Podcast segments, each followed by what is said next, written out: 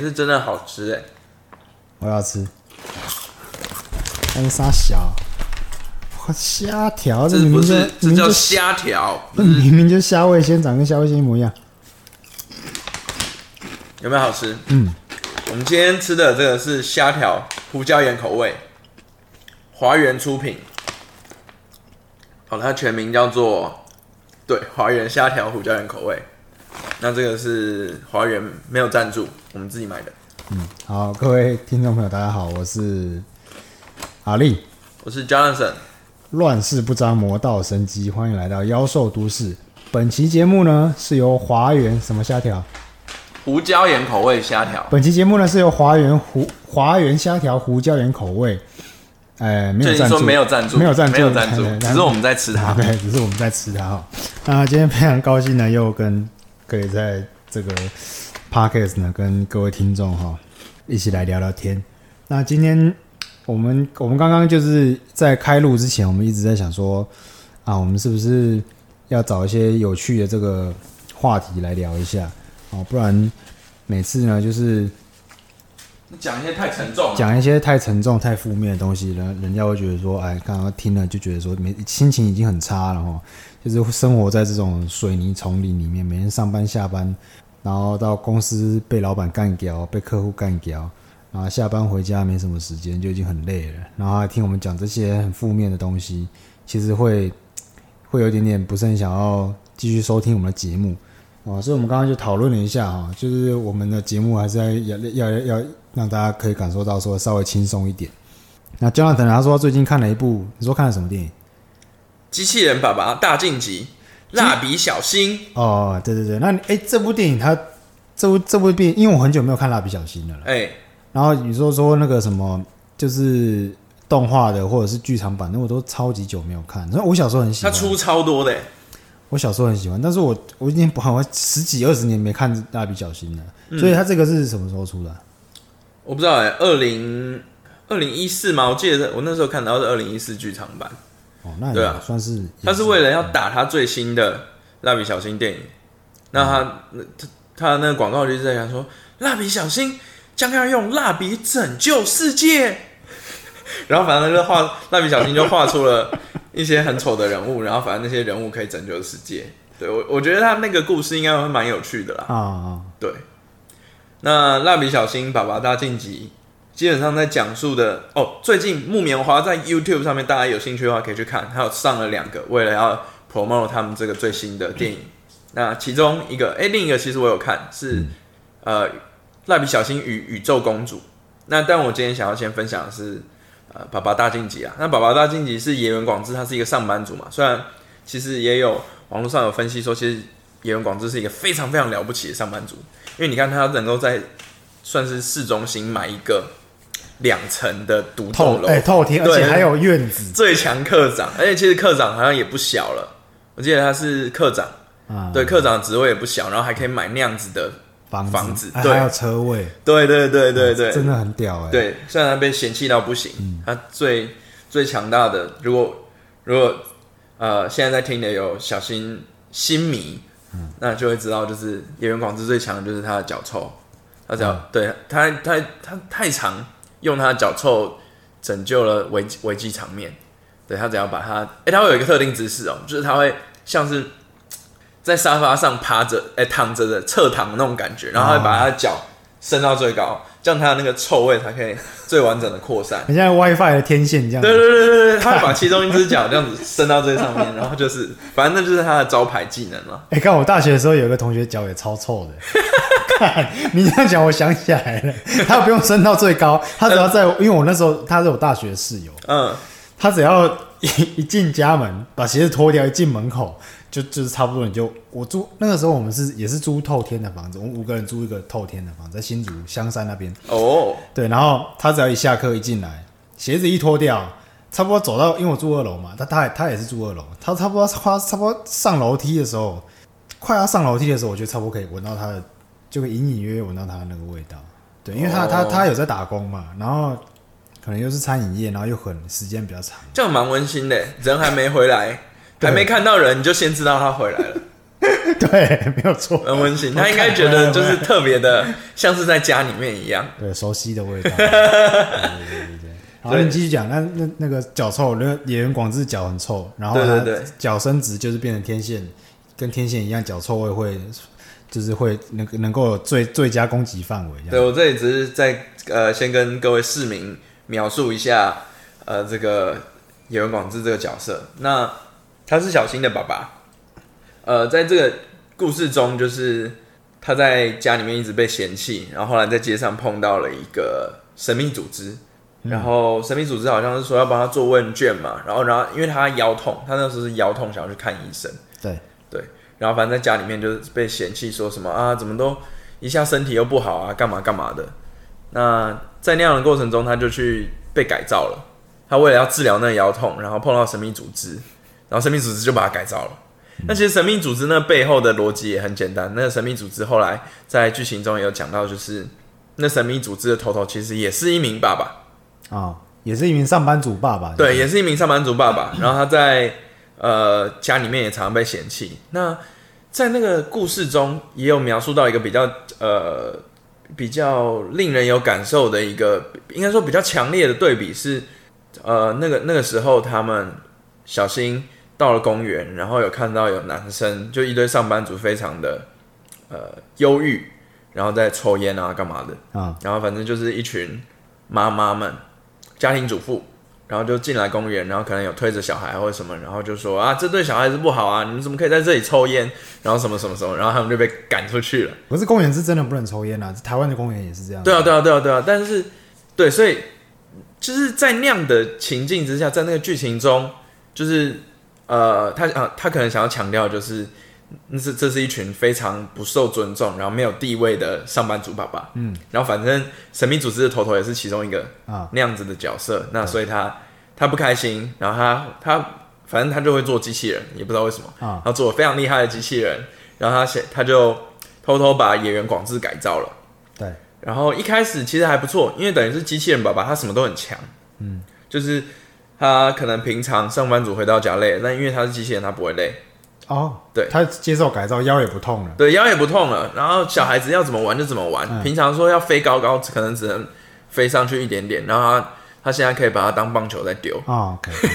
我看到那一幕都是蛮害，觉得非常惊恐，就是我原来小孩丢这么高，但我突然就是突然那一瞬间有那个现实中的那种。感觉是好像真的会有爸爸把小孩子这样玩，但是这样玩应该是有点过于刺激，对，就他把它当火，就是当棒球在往上丢，然后再接到他，那是一个蛮温馨的画面。啊哈，但反正后来就是那只是第一阶段，那第二阶段那个神秘组织就是帮那个爸爸戴上了一个胡子，那象征的我觉得应该是男性的权威吧。那反正那个胡子真的也把野原广志改造了，因为野原广志其实原本是一个非常爱家。其实，在过去蜡笔小新的呃所有电影啊，或是卡通里面都可以看得到，就是他虽然是一个可能有点好色，然后呃有点懒散的上班族，但他非常的爱家。对，那被改造了以后，他就会变成说，就是那种日本的那种大男人，然后他他他会拿出那个藤条来教训他的家人们。然后说这就是要怎么样，这就是要怎么样，然后变成大男人，对大男完全大男人，然后是呃，因为他他很强嘛，对，因为他很有能力，嗯，所以变成家里也没有人可以，也不敢忤逆他，就对了，对。那后来他也兴起了那个在那条街或者那块区域的。不知道什么男权运动吧？啊，男权运动，然后就那些在之前在公园里面抽烟的那些爸爸，就会跟着他一起一起在说，就是不过他们做的蛮夸张的，他们就是说，就是妇妇女们要要在街街道两旁膜拜他们，就是伟大的上班族爸爸们啊，你们是家里面最重要的经济来源，你们非常的伟大，然后怎么样怎么样，对，很好笑。那但其实。对于小孩子爱，对家庭的爱，在呃，其实不应该是这样子展现嘛。所以蜡笔小新也一直说，呃，我的机器人爸爸变了。然后后来他其实有找到演员广志，就是他在一个培养里面找到，就等于说那个机器人他的记忆是被移于了呃移植了野原广志的记忆。哦，可真实的演员广志是被他还在，他还在，他在培养皿里面，他可能也没醒着，然后是培养皿被打破以后才出现的。哦，就是像以是不是像以前那个什么七龙珠里面，悟空小时候就是一个一个一个水水桶，对对对嗯类似就类似那种类似，然后反正就是那个演员广志就是不太行的那个，对，就是除了脚臭以外，剩下的不太行。就是就是上班族广志啦，很正常的那个，身为人的，然后另外一个机器人嘛。嗯但机器人其实他也有继承到演员广志那份对家庭的爱，他是被改造了，所以他就戴上胡子之后对对对权威对对对，变嗯权威。那后后来小新就呃等于是跟他作战，然后然后最后试图就打败了那个那个邪恶组织、神秘组织啦。嗯，所以所以那个那个那个把爸爸变成机器人的那个，其实是是里面的邪恶势力。也不算邪恶吧，他就是他也有，就是就像我们常常听讲的说，每每一个令人发指的的事情背后都有一个令人鼻酸的故事啊。哦，就是也没有到那么令人鼻酸，但反正就是那个那个头头，就是他在家里也不受尊重，然后像是剧剧情中就讲到他回家以后，那个女儿就说：“你怎么又回来了？”或者什么，就是然后说 啊那边有碗可以洗，啊我们饭已经吃完，你怎么那么晚回来？怎么样？就是呃会有冲突吧？他可能想要讲出的是日本的男生，我不知道实际情况，但我我感受到是他可能想要强调或放大的是日本男生回到家里面以后的那种。可能在外面辛苦一整天，但却期待有温暖，但却没有感受到那样的状况。哦，我我有看很多日本的，不管是日剧也好，或者是日本的电影也好，他们好像常常会把描绘那种日本的男性上班族，然后建立家庭以后，然后在家里的地位非常的低。但我在想，会不会那其实是日本的男权？就是可是日本明明明明就是一个父权主义的国家，而且就是他们的女性地位很低。可是我却常常看到有就是电视剧或者是电影演演这种这种情境，就是上班族爸爸回到家，然后家里没有人要理他，然后在家里也没有地位，这样子。我觉得我我的观点，我的观点是我不了解实际情况，就是要么这件事情是真的，要么就是因为父权膨胀到了一个极致，所以变他们要的东西超级多，然后他们会放大任何没有被满足的需求，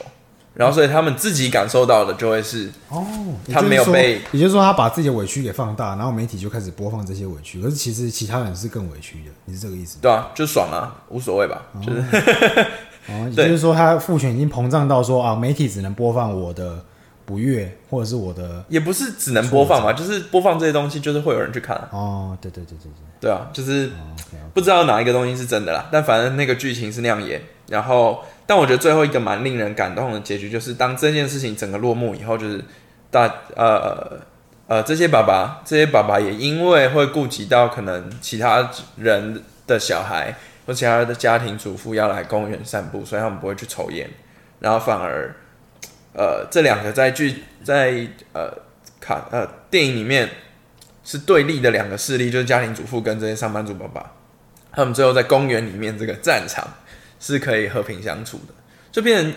有有一方先停止了一些举动，然后另一方也另一方也有所感受，所以他可以开始变得比较友善地对待彼此。我我觉得其实这是我蛮喜欢蜡笔小新，嗯，呃，所有电影最共通的一件事就是它会有一个蛮良善的，虽然它过程中可能乱七八糟，然后他故意就是要这样做，嗯。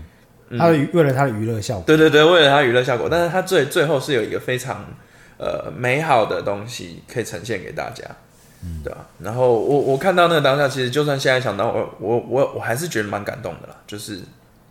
一个和谐的社会吧，对吧、那这就是机器人爸爸的故事，蛮蛮有趣的啦。那过程过程中之所以可以让那个被改造的爸爸终于觉醒了，还是对于家庭的热爱，对于就是那个那份情感啦。然后就觉得说不需要不需要透过那样子，不需要透过权威，不需要透过什么样的状况去也不需要把自己改造成机器人这样子。哦。那里其实还有讲到另外一个点是，呃，两个爸爸都是真的，嗯，就是这就很像是现实生活中万一出现了两个你，嗯啊，我记得我之前有看到一个 Netflix 的影剧，好像就是在讲，也是在讲那个那个男生，然后去去一个地方睡了一觉，然后结果因为手术改造改造的过程中出了差错，就是本体原本本体应该会彻底死去，但那个那个本体没有死去，就他也他也活过来了，然后也在路上乱走，最后两个本体就一起碰到。其实问题会是，就就像是家庭只有一个，然后他们有他们的记忆全部都是一样的，嗯，但是他们记忆共通的这些，比如说家人，那太太只有就是那么一个嘛，然后小孩就只有那么一个，那那这两个人怎么办？嗯，对我我我觉得我觉得那个张力其实当下我看到是也蛮纠结的啦，哦，就是相对，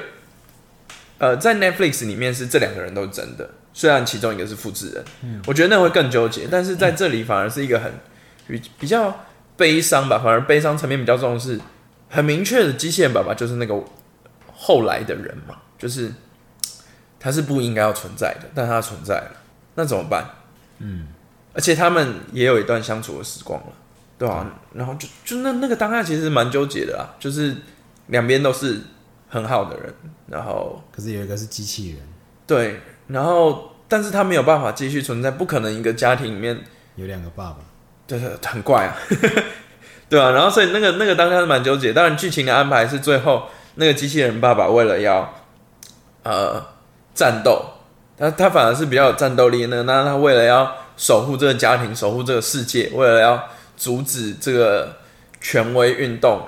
继续扩张，对扩张。那所以所以最后他等于是在战后过程中牺牲了。嗯，对，但我我我对我是我觉得，我觉得一个很令人感动的点是他他他知道他自己呃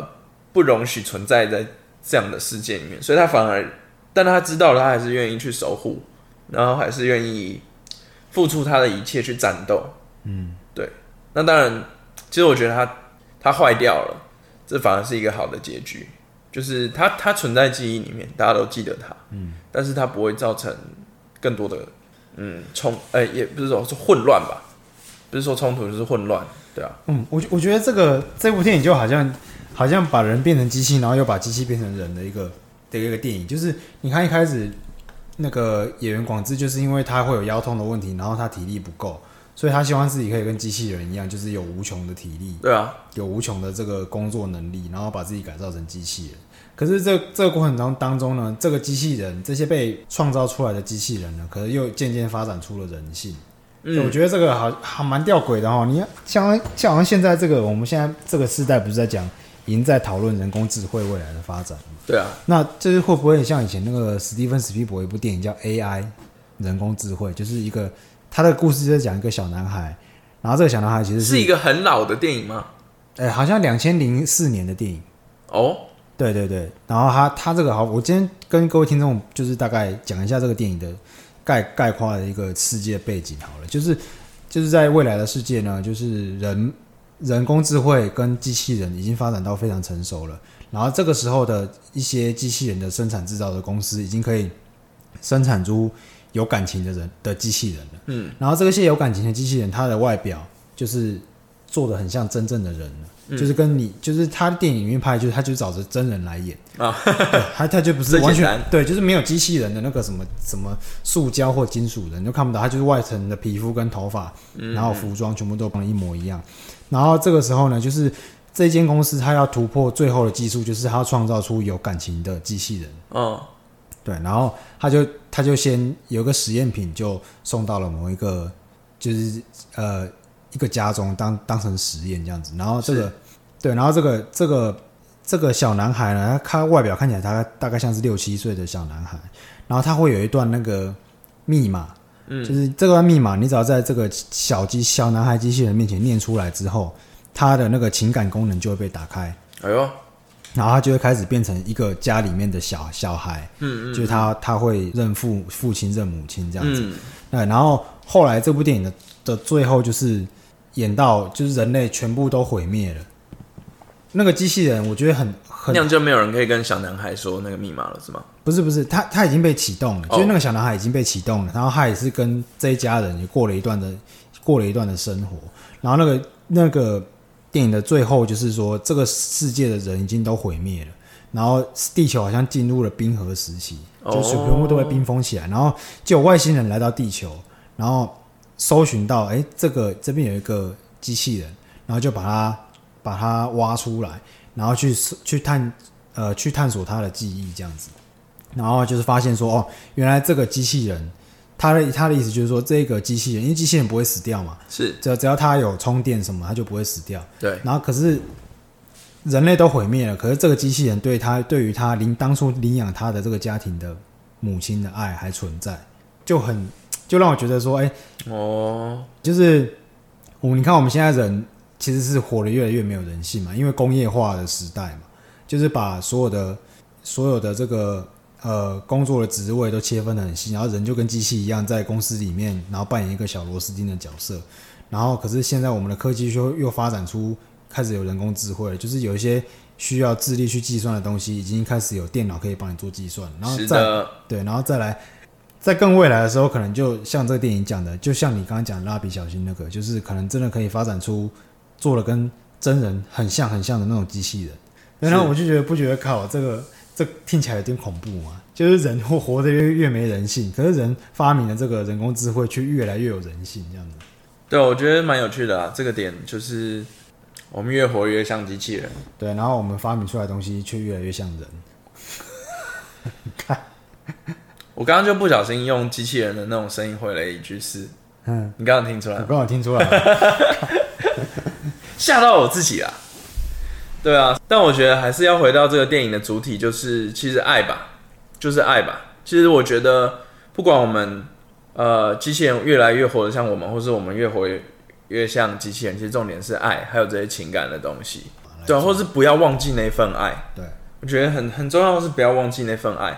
因为如果忘记了那份爱而去工作，可能你是为了其他理由，没有说不好，但有可能你就越来越像机器人。嗯，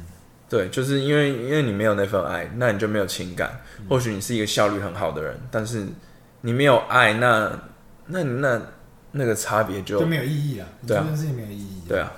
我觉得情情感这件事情就是这样。嗯而且我我最近脸书上现在不是有个功能，就是影片播放影片嘛，嗯，然后然后它就会很多影片一直跳出来，一直跳出来，然后就会有那种中国的那种几分钟看电影那种影片，嗯，对，就是他把一些影片，然后用可能八分钟、十分钟，然后把剧情从头讲到完，嗯，对，然后其实就是跟很像之前古阿莫在做的事情嘛。对，但这件事情好像台湾已经没有 YouTube 在做 YouTube 在做这个，因为这个有版权的问题。对啊，对啊，对，可是你在脸书上面还是会看得到，对或者是在 YouTube 上面还是会看到。然后我就看到，我我诶，昨天吧，昨天就看到，就是有一部电影，就叫它那个中文的片名叫《超完美社区》，很棒哦。嗯，然后他就他 就是在讲，我觉得那部片也也也算感觉是，就是不太完美的社区。然后他就是在讽讽刺可能现现代人的那个现代人的社会，或者说家庭遇到了一些问题。他就是在讲一一对年轻的情侣去到一个美国的那种社区。哦，可能美国他们卖房子跟我们不一样，他那个社区可能就是一大片土地，然后是都是平，都是那个什么透呃透天的，是，然后就一区一一格一格这样子，然后你就他带你去看房子，然后就他们这对情侣去看房子呢，看一看之后呢，哎，就发现那个房仲不见了，干嘛？就房吃掉。房仲不，他们开车一起去嘛，然后房仲跟他们去嘛，然后房他们一出去就房就发现房仲不见了，难道那个房仲是跟我们华元虾条一样被吃掉了吗？没有，后来那个房仲就消失，然后他们就开始想说啊，他不见了，不知道跑去哪，我们要让我们离开好了，是。结果他们就开着那部车子在里面鬼打墙，哦，对，那就是里面每一间房子都长所以是恐怖片是是？对，是恐怖片，哦，真的，对干好瞎哦。他在里面鬼打墙，然后车子怎么开都开不出来，然后怎么开都是会绕回原来他们那间看的那间房子，很瞎哎、对，超超瞎，然后他们就是怎么样都绕不出来。那、他到底想要传达什么样的？他想要讽刺什么？他可能他可能想要讽刺，就是就是现代人其实大家过的生活差异性基基本上不会太大。哦，对啦，可以理解啊，就是比如说，当你很重视这些太理性、太客观的东西，其实你的差异就会不见，因为因为你完全就是你好，那你追求效率，然后效率是可以很量化的东西嘛，嗯，那那好，你做到顶尖就是那样啊，如果大家都顶尖者都是那样，那最后就是靠那就变机器人啊，就是大家其实都没什，么特，我觉得他这个他这个是真的是蛮恐怖。你会看到说，哎、奇怪，就是那个社区里面就只有他们一一对情侣在看房子，然后都没有其他人，然后每间房子都长得一模一样，然后路怎么开开来开去，就是会开到原来的地方，超恐怖。啊啊啊！这样子是这样子可以拍成一部电影。这没有，它后续当然还有后续的剧情嘛。哦，对，它后续的剧情就是呃，好像寄来了一个箱子，然后有我想说这样子他他拍那个电影很简单的，他只要拍可能十分钟，然后他一直重播。没有没有，他他他们找路出去只找了一下子，哦哦对，然后后来就还有发生一些后续的剧情，就是有一个纸箱子寄来，然后里面有个小孩，然后他们就开始扮演。超完美小孩嘛。就是那个小孩就反正就是不是他们生的啦，反正就就一个小孩子，然后就装装在纸箱里面，然后送到他们他们住的那个房子门口。是。就是他们到到最后，因为真的实在是找不到出出去的路，只好在那间房子就住下来。哦，对，然后后来他们就收到一个纸箱，然后那个纸箱里面就会有就有一个小孩子，然后他们就就开始当那个小孩，充当那个小孩子的父母。嗯，反正就是他们的生活也就也就只有彼此嘛，然后也没有别人很无聊，就开始养那个小孩。对，然后他这部片当中应该是有非常多的隐喻啊。对，然后后来他就发现说，哎，其实这个小孩，这个小孩其实是外星人。哦，对，然后他们就是外星人的阴谋，就是他们创造了一个这样的社区，然后来猎捕人类这样子，然后让人类过了这种超级每天日复一日超级无聊的生活这样子。对，但我觉得所以你有被猎捕的感觉吗？没有，我觉得他，我觉得他这部片其实并不是我个人，我这样看了这个十分钟的这个影片介绍，感觉很警示啊。对我觉得它并不是一个什么恐怖的故事，也不是什么外星人的故事，它是要借这样借这样的一个故事，然后去讽刺说现今的家庭有很多的问题。就比如说那个，就是那那个小孩子一进到家里面以后，然后那个男的就开始不跟家人沟通，然后就把小孩子丢给他的女朋友照顾，然后他就每天就出去外面去挖挖地道，因为他觉得搞不好挖地道可以从地道挖出去，然后就、就是变成说他已经不跟他的家人有什么互动，也不跟他的女朋友讲话，也不聊天了。然后他的那个女朋友就是本来他觉得这个不是自己的小孩，然后就他后后来就把他当成他自己的小孩，然后就把他养大，然后就是时间就这样过，嗯，一天一天过这样子。我觉得他是在他是在警示说，其实呃很多人建立了家庭之后，就很像那个野原广志一样，就是变成很像机械化的生活，就是每天就是工作回来，然后就像我们刚刚聊到的嘛，就是日本的这些上班族，啊，就很累啊。对，然后回到家，然后家里人也不跟他有什么互动，也家里面的人也都不想理他，小孩子也不尊重他，然后老婆看到他就是用一种命令的口吻。哦，对啦，啦，对对，我觉得这部这部就是刚刚我看那个说的那个超完美社区，我觉得他应该是想要传达传达这种意思。嗯，对啊，所以但其实这种生活就是很多人在过，就像你你讲的也，我觉得也很好，就是可能大家会这样，就是出于爱的理由啊、比如说就是为了要让自己的小孩能够有稳定的生活，然后能够求学，然后出社会，然后所以他牺牲自己的很多时间，可是却往往因为这样，可能又忽略了很多跟家人的互动。对啦，我觉得有时候还是要搞清楚，到底那个牺牲或那样的决定，在做决定的时候，还是还是要多考虑一下，就是不一定是那那个就一定是最好的决定啦，就是还是有其他的可能性。对，像我自己，我是还没有结婚，还没有生小孩，可是我已经很多朋友已经有结婚、有小孩，嗯，然后甚至我有一些呃表哥表姐，其实也是有结婚有小孩，然后你就会发现他们的时间其实真的是被锁得很死啊。像我个朋友他他有小孩嘛，然后他就会变说，他只要周末的时候，他老婆带着他的小孩回娘家过夜。就是过夜的时候，他就觉得说：“我靠，好自由！我靠，这是我老婆小孩不在，赶快打电话给我，说什么就是聊天。他就是打电话给我聊天，一直聊天，他就觉得哎、很爽，很爽这样子。很爽啊。对，然后呃，还有一些还有一些身边有一些朋友，就是他们一旦有了这个小孩以后，因为要花很多时间照顾小孩，是，然后白天又要上班，那就变成说夫妻两个之间的互动讲话就越来越少。嗯那，其实我觉得这样这样真的是都都不太好了。对，然后还有还有一个我还有一个朋友，就是他他住日本，那这阵子不是因为疫情的关系，是因为台湾比较好，所以台湾还可以正常的去上下班什么的。嗯，然后他住日本嘛，然后他日本就是他的公司就是说你就在家待命，嘿，但是他但是他有薪水可以领，领原本薪水的多少比例我不知道，嗯嗯反正就是他有份薪水可以领，然后就在家待命这样子。我就说靠你你这样不错啊，你这样可以在家一直陪小孩这样子。嗯他说对，他是觉得他也觉得很好，就是他们就是有收入，然后跟他老婆每天就在家照顾小孩，就夫妻之间有彼彼此有很多的共同的时间，然后有个很多时间陪伴小孩这样子。嗯嗯，我觉得这个可能很多人在国外可能会有这种这种因为疫情的关系，然后反而跟家人的相处更紧密。但是这个在台湾可能没有发生，因为台湾的这个工作啊、上上下班啊，其实各行各业还都算是跟疫情爆发之前没有什么太太大的差别。对对，所以我觉得生活当中是有很多的这种好像逼不得已的工作，或者是说因为小孩，然后你你可能会变成很像机械化的每天的日复一日在工作。那可是我觉得有时候也不要去去忽略了说平常可能要还是要把注意力稍微放在身边的人啊我觉得是这样。所以有时候还是在辛苦的时候，可以先静下来，好好想一下 自己现在做的牺牲和自己的努力，还有自己对家人的爱，哪些东西是最重要的？那生活中是需要微调。在这边，我们的节目就告一段落。我是 Jonathan，我是阿力，我们下次见，拜拜。拜拜。